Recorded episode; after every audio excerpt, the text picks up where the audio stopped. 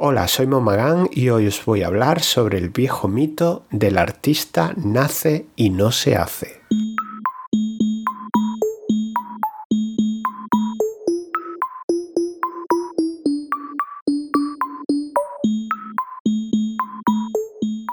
Seguro que si te has iniciado en alguna disciplina artística o te has acercado al, mundo de la creación, al mundo de la cultura, te habrás encontrado con gente que eh, repite constantemente, como si fuera un mantra, lo de el artista nace y no se hace. Y yo sencillamente creo que nos toman el pelo muy mucho con esas afirmaciones. Y te lo voy a explicar detalladamente. Nuestra relación con el arte es bastante compleja ya desde que somos pequeños. Se supone que en la escuela estamos eh, inmersos en un, mundo creativo eh, eh, en el cual estamos sobreestimulados y en el cual se valora muchísimo todo lo que tenga que ver con la creatividad, con la creación y por extensión con lo que llamamos en ese momento el arte. ¿no? Y creo que mm, e, esa parte es buena, ¿no? Lo que pasa es que muchas veces las figuras que se nos presentan cuando se nos hablan del arte o de los artistas, ya desde temprana edad, están muy relacionados con eh, gente un poco chiflada, gente que mm, hace cosas raras, eh, que mm, le falta un poco de hervor, ¿no? No sé.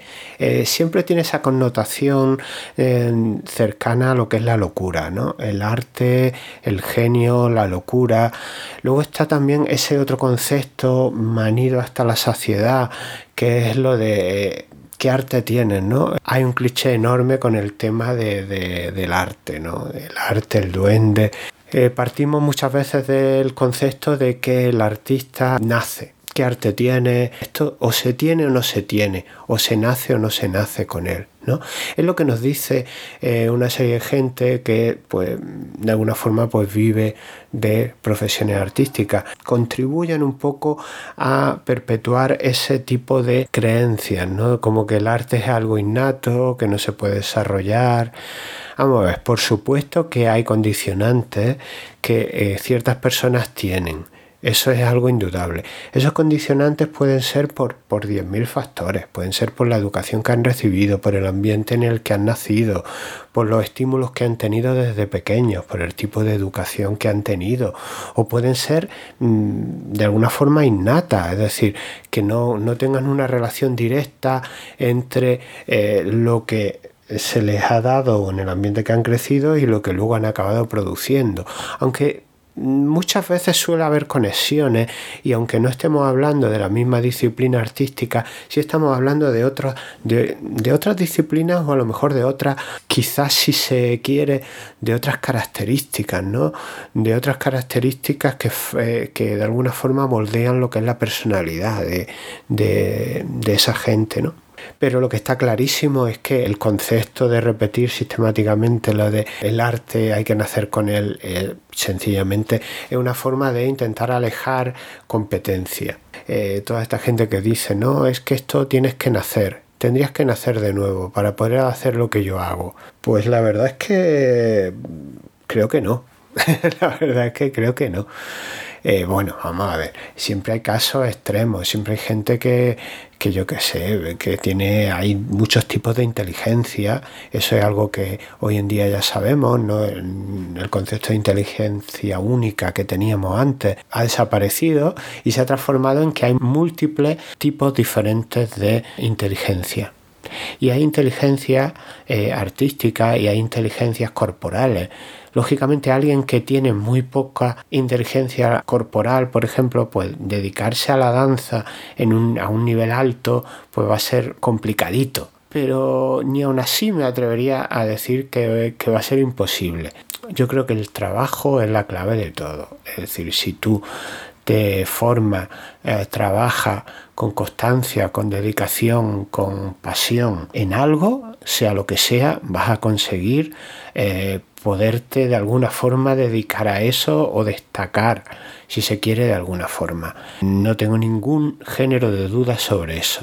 Otra cosa es, lógicamente, al nivel al que puedas llegar, pero que puedas entrar en ese gran pelotón de gente que hace eso, por supuesto, que pueda estar incluso al nivel de gente que tiene a lo mejor una predisposición o tiene una inteligencia especial a eso y que no trabaja y que no se forma, eh, que pueda estar a ese nivel o superior a través de trabajo y formación sin tener esas actitudes, por supuestísimo, por supuestísimo, eh, porque es que hay que currar, hay que currar y hay que currar mucho la predisposición está ahí, pero, pero tenemos, que, tenemos que meterle horas y horas de trabajo.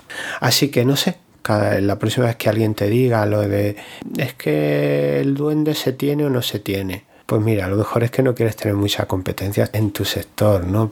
El duende se puede alcanzar por diferentes formas. Se puede alcanzar de una forma innata, se puede alcanzar a través de formación e inmersión, es decir, si tú naces en una familia de cantantes y desde pequeño estás, escuchando música y estás relacionándote con ellos y, está, y lo adoptas, lógicamente el nivel que vas a alcanzar es bastante notable. La conclusión que yo creo que podemos sacar de esto es que no te dejes condicionar por gente que malintencionadamente va a intentar eh, sacarte de su camino. El mundo actual está muy masificado. Hay miles y muchas veces millones de personas haciendo lo mismo, intentando hacer lo mismo. Y hay que quitarse competencia. Entonces, eh, si a ti se te da algo, tienes pasión por algo, mm, bueno, puedes intentar eh, luchar por ello y animar al resto de gente, porque en el fondo yo creo que todos sumamos y en muchísimas cosas todos sumamos. Quizás quitando a lo mejor en una oposición, ¿no? Que, si compites contra el resto, ¿no? Casi que en el resto de casos no estamos compitiendo entre nosotros realmente. Es más, eh, que haya un tejido y que haya un, tejido cultural relacionado con la disciplina en la que nosotros nos queremos dedicar, que ese tejido cultural sea amplio, que haya muchos aficionados al género, que haya tal, pues yo creo que nos beneficia a todos. Esto es como hacer, eh, tener un, un canal de YouTube sobre eh, vídeos de fanzines. Eh, si yo me tomara mal cada uno que eh, sube vídeos de fanzines a sus canales, pues me estaría equivocando mucho, porque las audiencias se comparten.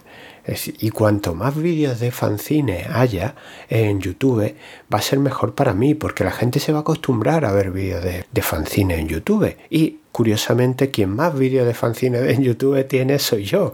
Entonces, inevitablemente van a acabar en mi canal. Y, es donde más vídeos van a poder ver. Entonces, me parece fantástico que haya más creadores que estén ahí me gustaría y te animaría a que de alguna forma empezáramos a interactuar también en este podcast. Si quieres mandarme algún, algún mensaje, algún audio, te voy a dejar en los créditos del vídeo la forma de eh, contacto en la cual me puedes mandar un audio.